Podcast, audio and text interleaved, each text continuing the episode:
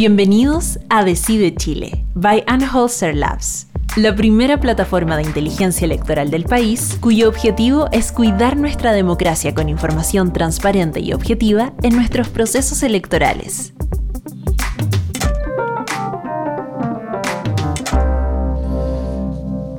Muy buenas tardes, em, bienvenidos a este décimo podcast em, que estamos haciendo en Anheuser, la serie antes del plebiscito. Nos acompañan hoy día em, Cristina Escudero y Luis Cordero. Déjenme introducirlos brevemente.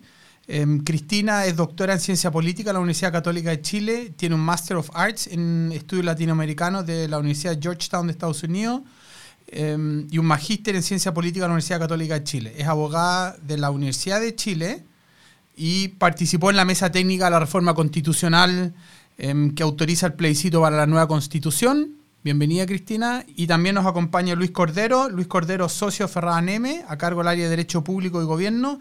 Es doctor en Derecho de la Universidad de, Lai, de Yaida, España, magíster en Políticas Públicas, Convención y Economía de la Universidad de Chile y magíster en Derecho de la Universidad de Chile. Bienvenido, Luis. Em, ¿qué tal? El, domingo se viene finalmente el plebiscito, ¿no es cierto? Estamos a cuatro días. Y, mucha gente lo que se pregunta es qué es lo que viene después en términos de proceso, los plazos, em, las cosas que se van a discutir antes del plebiscito, cosas que faltan por definir para la elección de los constituyentes. Y esos son algunos de los temas que queremos conversar. Está claro que si gana el rechazo el, el domingo, ¿no es cierto? El proceso termina el domingo, tengo entendido yo.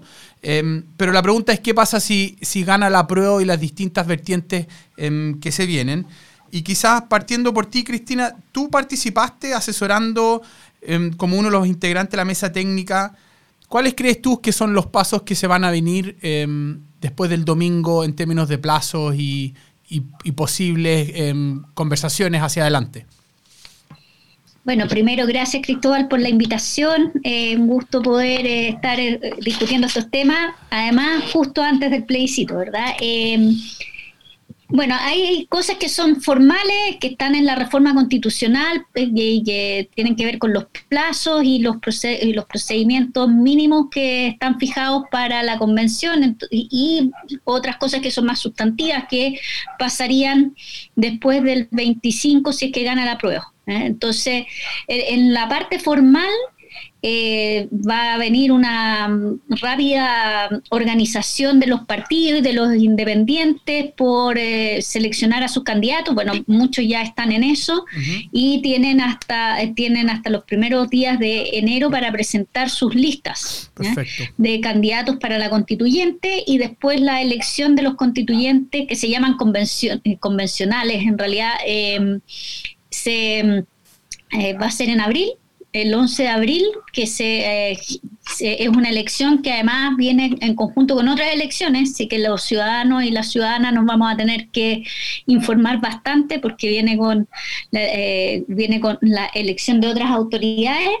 Y después de que se, que se califica esa elección, eh, hay que constituir la convención, el presidente de la República eh, tiene que convocar la, la convención, ya sea mixta o constitucional, dependiendo de cuál gane este domingo. ¿Y ahí tiene un plazo? ¿Tiene un plazo acotado? Sí, son 30, son 30 días. Perfecto. O sea, son plazos bien precisos. Eh,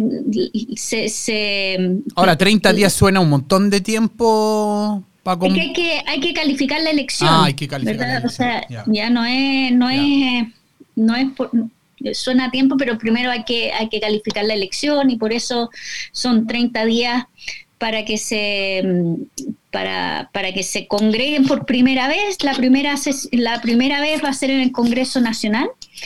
Y ahí tienen nueve meses o un año, ¿verdad? Porque se puede prorrogar para eh, empezar la discusión eh, y al cabo de ese tiempo, eh, después viene el plebiscito, 60 días después viene el plebiscito, eh, ese, ese, tiempo porque hay que estudiarse la constitución y la ciudadanía lo, debiera hacer con, con, con, grados de conocimiento, y ese plebiscito no puede coincidir con, con otras elecciones, ni 60 días antes, ni 60 días después, ni enero y febrero. Por eso es un plazo más indeterminado cuando va a ser, pero eso ya es en el 2022. En el primer semestre del 2022 debiéramos estar promulgando una nueva constitución si es que eh, es ratificado por la ciudadanía.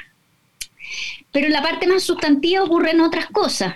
Eh, porque eso es lo procedimental. Después del 25, si gana la prueba, eh, viene toda la parte sustantiva. Hasta el momento hemos estado bastante abocados, la ciudadanía ha estado bastante abocado y los partidos políticos a, eh, a la campaña del apruebo o rechazo con ese tipo de argumentaciones, pero en la actualidad, pero después del 25 con eso resuelto, viene, vienen los temas y probablemente haya mucho, mucho debate o, más debate más intenso y más visible sobre los derechos, sobre el régimen de político, ¿verdad? Em, y sobre todo porque empieza la campaña de los convencionales y hay que, eh, eh, los partidos políticos y los independientes que se presenten van a tener que mostrar cuáles son las posturas. Perfecto. Luis, perdón, ¿tenía, ¿ibas a decir algo más, Cristina?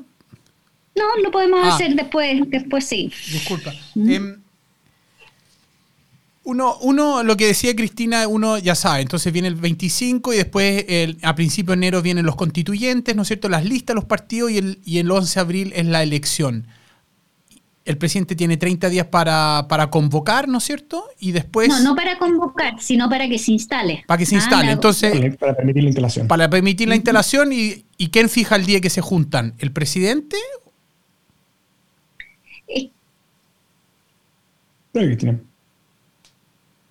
es que la constitución está, está en la reforma. El presidente es el que tiene el, eh, es el que lidera todo el proceso en, la parte procedimental. Perfecto. Eh, eso está en la reforma. Entonces, hay establecido plazos que son tres días para que emane el decreto, después 30 días para ya, y es el presidente el que el que va liderando, el que va emitiendo esos decretos Perfecto. Porque es la autoridad ejecutiva. Es la autoridad. Es un procedimiento reglado, o sea, los márgenes, los márgenes, el presidente no tiene márgenes discrecionales para poder llevar a cabo ese proceso, solo lo encabeza en términos simbólicos nada más. Perfecto. Había una discusión em, adelantándose ya a que probablemente vaya a ganar el apruebo, ¿no es cierto? No sabemos si es convención mixta o constituyente, de el, famoso reglamento que va a regir que tienen que aprobar los, los convencionales para después em, regular su trabajo.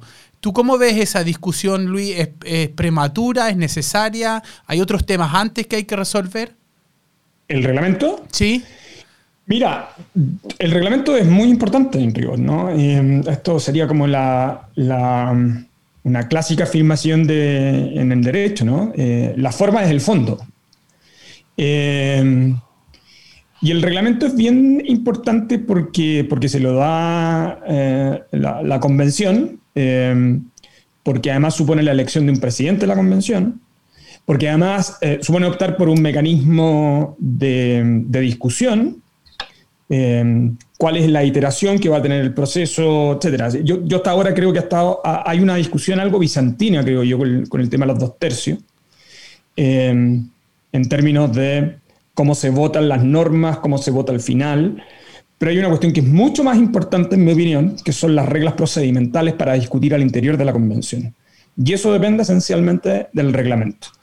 Em, y yo creo que una buena cantidad de personas se han dado cuenta que ese es quizá uno de los debates más importantes al inicio de la intervención de la convención, porque es cierto que nosotros tenemos ahora el plebiscito, en abril vamos a tener eh, la elección de constituyente y entre ese periodo, como decía Cristina, va a haber una discusión, entre comillas, más sustantiva. Esa discusión más sustantiva son proyectos constitucionales. La pregunta es, ¿cómo se va a dar esa campaña de proyectos constitucionales? A mí me parece que, es bien interesante en el fondo. ¿no? Eh, eh, hasta ahora no tenemos mucha claridad qué significa eso, en el fondo. Si va a tener algunas ideas centrales, si va a implicar un modelo completo, eh, si van a haber coincidencia en algunas cosas o no.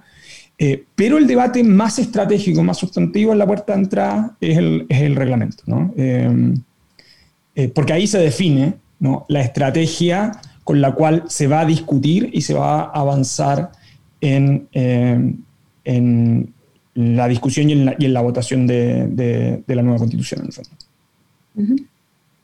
Ya, ¿y por qué el, reglamento es tan importante y esto no lo normó la reforma? porque era muy difícil ponerse de acuerdo en tantos detalles. Yo tengo mi interpretación, pero Cristina estuvo ahí.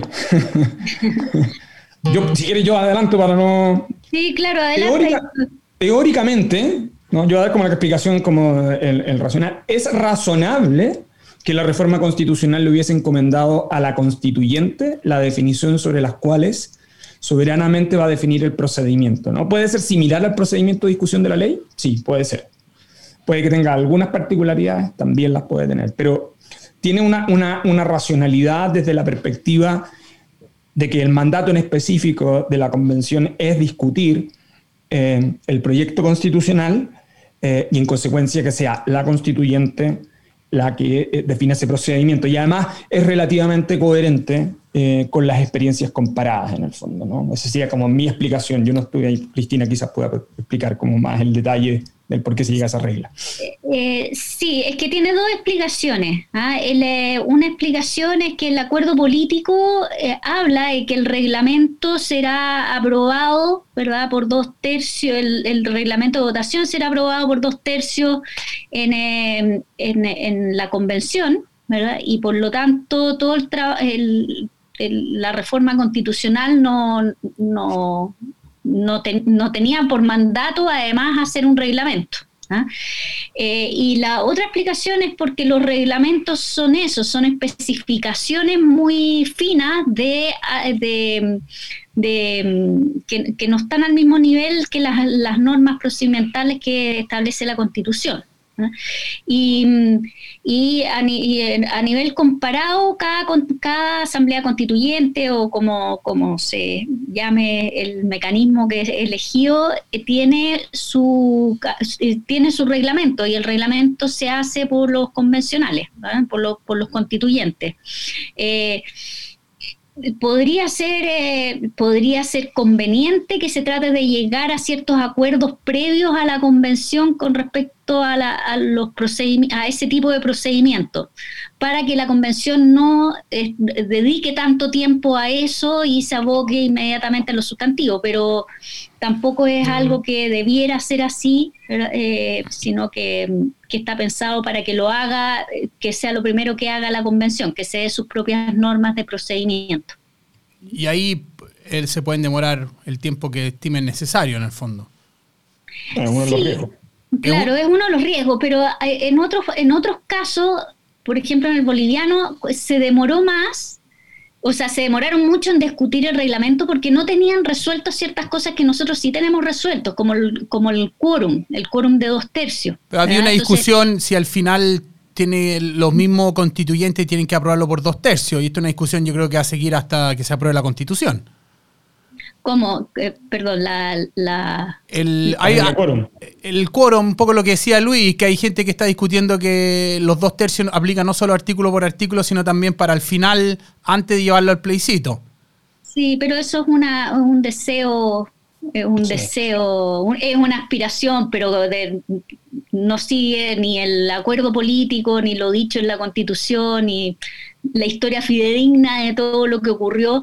Obviamente descartó la votación final de dos tercios.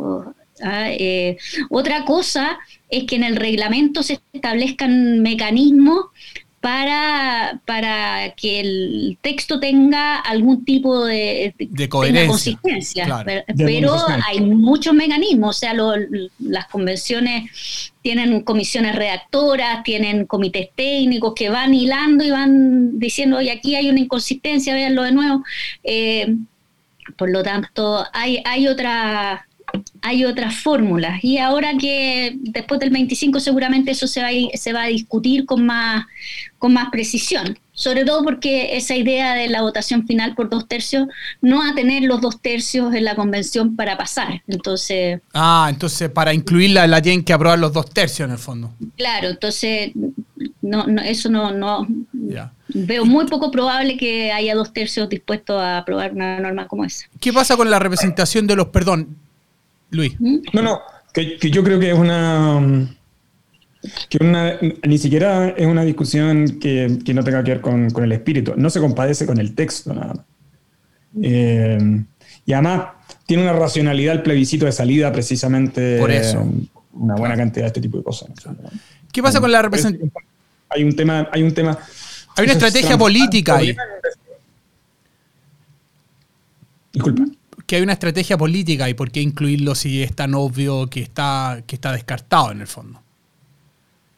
Bueno, pero eh, de hecho existió, existió una, propuesta, entiendo yo, de tener un, los dos tercios al final del proceso también y que fue desechada, así que eh, supongo yo que es una estrategia, pero pero también las cosas van a ir decantando, yo creo que el, proceso va a ir decantando algunas cosas que hoy día probablemente son como muy pasionales.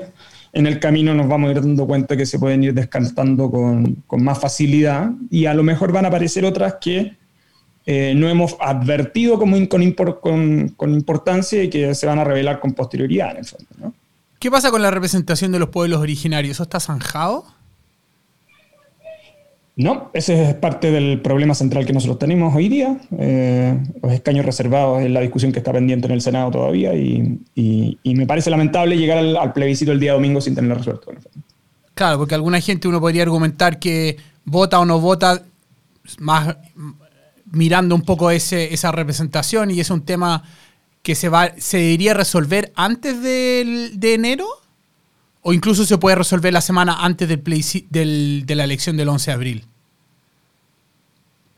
Yo entiendo que el plazo máximo que, tienen todos proyectados para resolver este tema es enero, ¿no? Eh, para la inscripción de las candidaturas, ¿ah? porque, mira, había un plazo en la reforma constitucional que era el 25 de junio para, para hacer modificaciones a las leyes electorales. Entonces, esto tendría que pasar como una reforma constitucional de nuevo. ¿Ah? Y eh, por el quórum que necesita. Ya, ya necesitaría dos tercios de aprobación, lo cual lo hace, lo hace, lo hace más exigente. Pero para la inscripción de las listas ya tendríamos, tendría que haber, eh, haber claridad de la composición de la convención. Eh, de, porque eso define estrategias electorales, de candidatura. Si hay cupo originario, entonces no llegas a los, no llega a, indígenas en tus listas, ¿verdad? No llegas eh, porque van a tener sus propios cupos. Claro. ¿ah? Entonces, eh, creo que mm, creo que tiene que estar resuelto antes de, de la inscripción de las listas.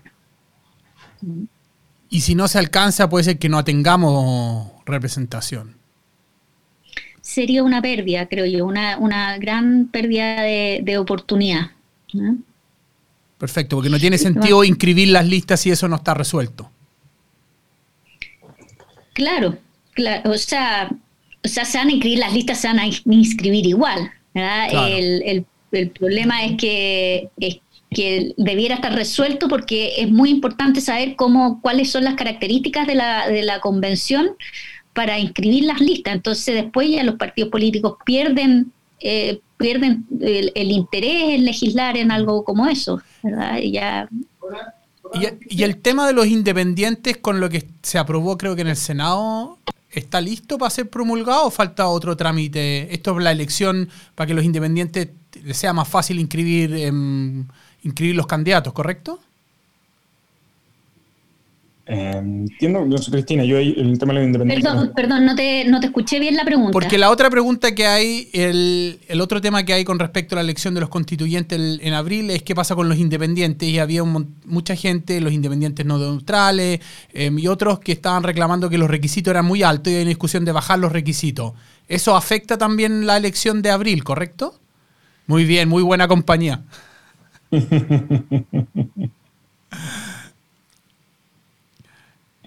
fue una interrupción no, planificada. Una interrupción constituyente. Claro, una interrupción constituyente. Eh, lo que pasa es que ahí sí que es importante tener esa, esa decisión ya zanjada, porque para la inscripción de listas en enero tienes que saber cuáles son los requisitos que tienen que lo, de los independientes para constituir esas listas. Por lo tanto, ahí ya tiene que estar súper resuelto. ¿ah? Ahora, en este minuto puede haber listas de independientes, porque eso quedó, no, eso quedó, pero... legislado. Lo que pasa es que se exigía un 0,4% del padrón electoral del respectivo distrito. Pero si los independientes quieren tener, eh, o sea, quieren conformar sus listas, debieran estar ya juntando firmas y es muy importante la certeza de cuántas firmas requieren. Claro. Y, entonces, si vamos al, imaginémonos ya, llegamos a abril, se eligieron, imaginemos que ojalá haya representación de pueblos originarios, se aprueba eso en enero, en abril viene la elección, el presidente convoca y se empieza a juntar y empieza el proceso de la, de la, de la, de la convención para generar la nueva constitución. En el intertanto, las leyes que rigen son las leyes actuales de la constitución existente. Sí, pero lo que pasa es que hay, hay, un paso que tú diste, por supuesto, en el fondo, y que es determinante. ¿Qué, qué tipo de convención vamos a tener? Ya, pongámonos, ese es un buen punto, pongámonos los dos escenarios. ¿Qué es una discusión que no es para nada trivial. Pongámonos en el, eh, ¿Por qué dices tú nada trivial, Luis? Porque en el fondo la, la, distinción que a esta altura yo creo que ya más o menos todo el mundo tiene como relativamente claro, ¿no? Entre convención constitucional y convención mixta es que la convención constitucional es 100% electa, efectivamente tiene paridad, no tiene inhabilidad, se trata, eh, hay reglas que regulan los conflictos de interés eh, y los convencionales tienen dedicación exclusiva a eh, el proceso en el fondo. En cambio la mixta, como tiene la mitad de congresistas, la paridad solo opera para, para, los eh, elegidos. Para los electos. Eh, no tiene inhabilidad. Yo creo que el problema central de la mixta, superado el hecho de la participación de los, eh, de los congresistas, es que no regula la situación del conflicto de interés expuesto. Y además yo creo que, que el hecho de que estén los congresistas paralelamente legislando y en la convención genera un conflicto de interés, porque uno de los supuestos centrales, que quizás después podemos conversar, en, que los, en los cuales descansa la discusión de la constituyente, no solo tiene que ver con las reglas que nos van a regir hacia el futuro, por ejemplo, qué régimen de gobierno vamos a tener, si vamos a mantener presidencialismo, si lo vamos a moderar, si lo vamos a moderar, cuánto rol va a tener el Congreso, en fin, hay una cantidad de cosas importantes en la distribución de poder en la constitución y la distribución de competencias. Sino una de las cosas de las cuales no se habla, pero probablemente es la más importante, es la transición. Es decir, ¿qué pasa de un régimen institucional regulado por una constitución a otra que pasa a ser regulado por otra en términos íntegros. ¿no? Eh, si ustedes miran el, calendario, nosotros vamos a tener un presidente y vamos a tener un Congreso electo y ya en operaciones, si es que esto continúa, eh, y tenemos plebiscito ratificatorio que más o menos se estima en agosto de 2022, y por lo tanto esa es una constitución, ese proyecto constitucional va a tener normas transitorias de qué pasa con la renovación del sistema institucional. Entonces, el hecho de que yo tenga en la convención parlamentarios que son incumbentes en esa decisión, me parece que es un conflicto de interés sustantivo. ¿no? Eh, eh, se juegan muchas cosas en la redefinición de las reglas transitorias, eh, en mi opinión, tan importantes como las que se juegan en los temas sustantivos. ¿Cómo es la experiencia, Cristina, de, otras reformas cuando pasan, muy buen punto el que plantea Luis, de una constitución a otra? ¿Es el Ejecutivo el que hace todas las transiciones de las leyes que tienen que ir aprobándose en el camino? No, no, después, bueno, es que como dice Luis, sería raro tener una convención mixta desde la política comparada, ¿no? Porque no existe. Se hace por se hace o se hace por un congreso constituyente que tiene esa, esa misión o se hace por una asamblea constituyente que sería nuestra convención constitucional que específicamente va a ser una constitución eh, y la convención mixta que quedó como un camino intermedio entre estas dos cosas realmente tiene bastantes dificultades para cumplir con la misión, eh, tiene dificultades porque ni siquiera porque Imagínate la tramitación de la ley de presupuesto con parlamentarios que están corriendo entre la convención y, la, y, el Congreso, ¿ah? y mezclando temas y negociaciones. ¿ah? Em, eh, y con respecto a la pregunta específica, que tú, que, que tú señalas, el, todas las constituciones tienen estas normas transitorias que dicen cómo, se, eh, cómo, cómo es el tránsito entre una institucionalidad u otra, ¿verdad? Y todas las normas que quedan como inconstitucionales en el, en el fondo que hay que adecuar, tienen que seguir una tramitación legislativa que la, que la constitución nueva dirá cómo será. La constitución actual dice que la mayoría de estas normas tendrían que ser por iniciativa exclusiva del presidente, pero a lo mejor la nueva constitución no tiene una norma tan estricta en materia de, de iniciativa exclusiva del Ejecutivo y puede ser por iniciativa del Congreso. O, se, o también puede señalar la norma transitoria que pues, de pleno derecho se empezarán a tramitar ¿verdad? las leyes correspondientes y se dan por presentadas. y el Congreso tiene que iniciarlas sin tener que esperar un mensaje del Ejecutivo. Entonces eso que ha entregado bastante al... Que ha, que ha entregado al, a lo que se redacte en la nueva constitución. Mira, la transición es muy delicada. Em, porque en rigor define em, cómo pasa lo, antiguo a lo nuevo. Em, y hay que definir qué cosas requieren solución de continuidad, qué cosas no requieren solución de continuidad, que es distinto de aquellas reglas que la Constitución va a encomendar a una ley que se dicte con posterioridad. Son dos cosas distintas en el fondo. El ejemplo sería el siguiente. Nosotros vamos a elegir un presidente de la República y un Congreso en un régimen de gobierno que se caracteriza por ser un sistema presidencial con fuerte iniciativa del presidente. Ok. Eh, la convención eh, va a aprobar en sus normas transitorias que la próxima elección presidencial involucra la reestructuración de todo el Congreso, bueno, eso va a depender, va a depender si pasamos, si mantenemos el sistema presidencial o pasamos a un sistema semipresidencial, en el fondo.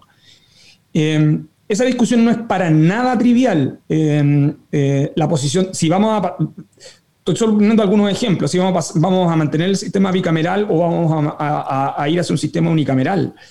Eh, hay otras instituciones que probablemente no, que se van a mantener. Sería el caso de la Contraloría, eh, sería el caso del Poder Judicial. El Banco Central. Eh, va a depender probablemente, no sé, por ejemplo, cambiamos los gobiernos corporativos que están en la Contraloría y en el Poder Judicial. Ok, ¿cuándo se hace la elección de esa mm. renovación?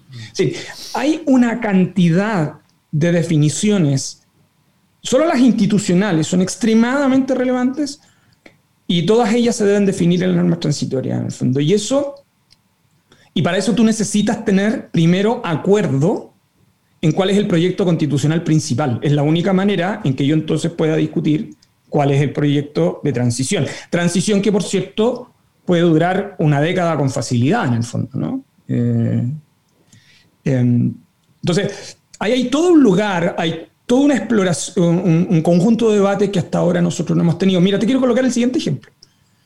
Em, la nacionalización de la gran minería del cobre se hace por una norma transitoria de la Constitución.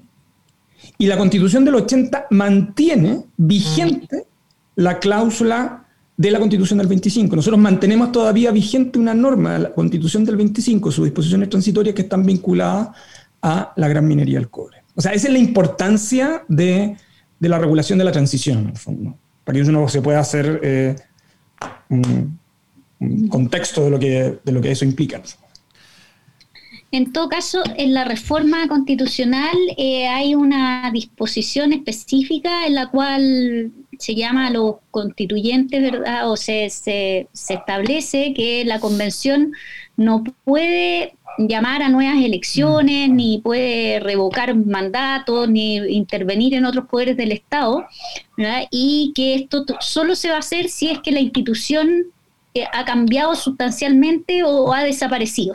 ¿Ah? Eh, o sea, dejó de existir. ¿ah?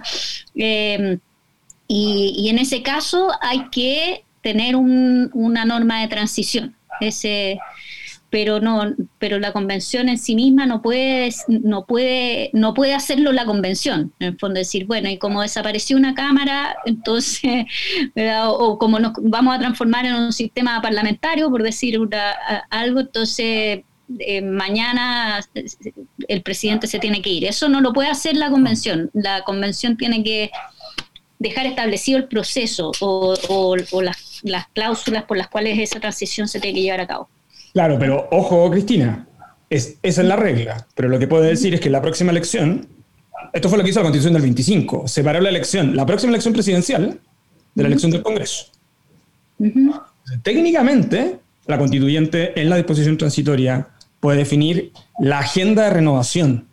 Vamos, si efectivamente tenemos una transformación sustantiva. Justa. Que yo creo que la, gran pregunta es qué pasa con el presidencialismo eh, y qué pasa con el unicameralismo y el bicameralismo. ¿Tú no crees que viene una discusión sobre el modelo económico, el Estado subsidiario y solidario? No sé, yo creo que es una discusión más política. Eh, si uno viera la práctica constitucional, estoy hablando de la práctica constitucional y, entre otras cosas estoy hablando de la jurisprudencia, eh, la pretensión de Estado subsidiario de la Constitución del 80 ha ido siendo desmontada progresivamente por una interpretación algo distinta, no completamente como a mí me gustaría. Eh, pero es una discusión que está en el principio, eh, está en la parte de valores y principios. ¿no? las constituciones lo que demuestran es que una vez que entran en vigencia comienzan a adquirir, comienzan a apropiarse del sistema institucional de modo muy distinto. Los aplicadores de la constitución son muy relevantes. Entonces, creo que es una discusión política importante, pero no es, y creo que más o menos la respuesta es como clara, ¿no? Eh, no conozco gente seria que esté defendiendo la subsidiariedad. Em, podemos tener con una cláusula de Estado social, ok, pero la pregunta es cómo la implementación tú la llevas a cabo. Creo que, sin embargo, las discusiones más, eh, más significativas desde el punto de vista estructural son las institucionales y la de algunos derechos que me parece que son claves. Para ustedes, los economistas, la discusión si el Banco Central se mantiene en la Constitución. Sería un... Autónomo no. Es decir, yo creo que esa discusión, ah, personalmente yo creo que esa discusión no tiene mucho sentido, yo lo mantendría como está. Yo creo que la discusión más de fondo, un poco lo que te preguntaba, si cuál es el, cuán solidario va a ser el Estado y cómo eso se traduce em, en la práctica. Quizás la discusión es poner el título en la constitución y después la pelea es cómo la bajo a que se efectivamente se ejecute. Em, pero yo, si, me permite, disculpa Cristina, pero hoy día la constitución tiene una regla de solidaridad. De hecho, la constitución dice que debe existir solidaridad, esto estoy hablando de solidaridad entre los territorios. Los, ¿Cómo tú implementas la solidaridad? Es un problema de política pública. Y para eso es tan y por eso es tan importante la motorización legal en el fondo, ¿no? Eh, y por eso quienes son los que adoptan esa decisión es tan relevante. Eh, la arquitectura de la decisión es lo que se juega, creo yo, en la Constitución. Eh, entonces hay un, hay un ejemplo, la Constitución habla de solidaridad de territorio y no es precisamente, y la pregunta es cómo implementamos esa regla constitucional, ha sido probablemente el gran inconveniente.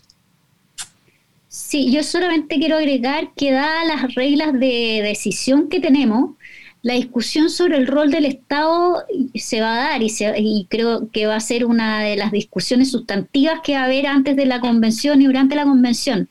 Pero como hay que aprobar por dos tercios y, y con verdad sin que la constitución del 80 sea el default de un no acuerdo, lo más probable es que tengamos un, una constitución más neutra en ese, en ese ámbito. En ese ámbito, dices tú. Va a quedar, ¿ah?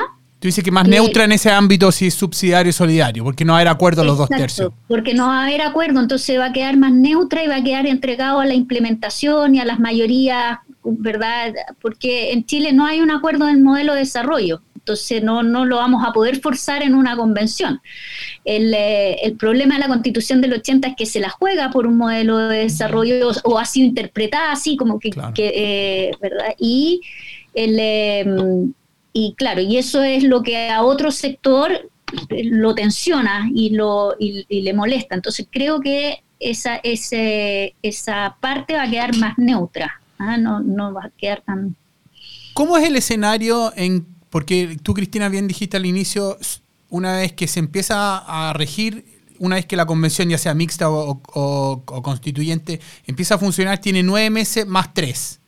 ¿Qué pasa si en el camino ellos dicen, mira, vamos bien, pero no vamos a alcanzar. Le tienen que pedir al Congreso que le extienda el periodo y se tiene que aprobar como otra reforma constitucional o eso no se puede hacer? Perdón, si que se pasa del año. No, si se dan cuenta que no, no, les va a alcanzar el tiempo, ¿no es cierto? Y por lo tanto necesitan más tiempo, están avanzando, pero se demoraron mucho al principio y quieren tres meses más. Tienen que pedirle al Congreso que haga una reforma constitucional. Tiene que haber una reforma a la Constitución del 80, de nuevo por dos tercios, otro pacto político. Ah, o sea, de del nueve, de nueve meses a un año no hay problema porque está simplificado la reforma constitucional. O sea, es cosa de que lo pidan y listo. Ya no, nadie se lo puede negar. ¿ah? Eh, pero el pero si se pasan del año, eso es otro acuerdo político. Que además opera de pleno derecho, en el fondo. La del año, claro. Claro, perfecto. Em, bueno, estamos llegando al final, se pasó demasiado rápido, me quedan más, más dudas que, respuestas, em, pero era el objetivo de conversar un poco de estos temas. Yo no sé si quieren redondear cada uno con una idea final. Em. Bueno, quizá eh, yo eh, tener conciencia, ah, yo he estudiado bastante los procesos constituyentes y todos los procesos constituyentes generan grados de incerteza que son mayores que los que dan una, tramitación eh, legislativa, porque eso conocemos los actores y los procesos, pero los procesos constituyentes eh, como en el caso chileno, con las características del caso chileno, es un proceso constituyente al cual no debiéramos tenerle miedo, ¿ah? porque es que está regulado de una manera en que están hay, hay reglas claras, que eh, se requieren consensos amplios para tomar decisiones y por lo tanto yo invitaría a la gente a votar sin que sin eh, tratando de disminuir esa, esa incerteza que les genera un escenario en el cual se van a discutir normas eh, las más importantes de nuestra convivencia nacional, pero al mismo tiempo hacerlo con, con grados de esperanza. ¿Mm? Luis. Mira, em, un poco en, el sentido de Cristina, este es un momento donde em, es el momento de las razones, no de las pasiones. Em, si hay cosas que queremos mantener, como tú quieres mantener el Banco Central en la Constitución, no son tus pasiones, son las razones tuyas las que en rigor pueden justificar por qué mantengamos el Banco Central. Em, y ese, es un, y es, un, es, un, es un, creo yo, es, es, es, un buen signo en el fondo. Eh, van a ser momentos donde conversar vale la pena eh, y donde la autoridad del conocimiento no es suficiente. Entonces hay que dar razones y esas razones tienen que ser persuasivas. No basta con decir esto es bueno. Basta, que basta demostrar por qué. Es bueno. Hay que hacer un esfuerzo por convencer al otro por qué eso, ¿no? Em, y para ti, el, ejemplo del Banco Central. Bueno, hay que persuadir porque el Banco Central es. Y yo creo que las instituciones obvias de la Constitución em, van a requerir de ese esfuerzo. Y ese esfuerzo es pedagógico. Em, entonces yo por eso creo que el, que el resultado es tan importante el procedimiento de discusión es tan importante como el resultado. En ese procedimiento nos jugamos mucho de, la convivencia en el fondo, ¿no? Porque son las razones y no las pasiones las que definen la Constitución. Perfecto. Oye, les quiero agradecer, muchas gracias a los dos em, por, participar y, enseñarnos un poco los desafíos que se vienen para adelante y los dejo invitados para una próxima vez. Vamos a estar el domingo con cobertura total www.decidechile.cl, así que para que estén conectados. Perfecto, ahí vamos a estar. Hasta luego, chao. chao, que estén bien. Chao Luis, chao. Decide Chile by Holster Labs está conformado por un grupo de profesionales comprometidos que a través de su expertise tecnológico entregan análisis y contexto como un beneficio directo a la comunidad en procesos electorales.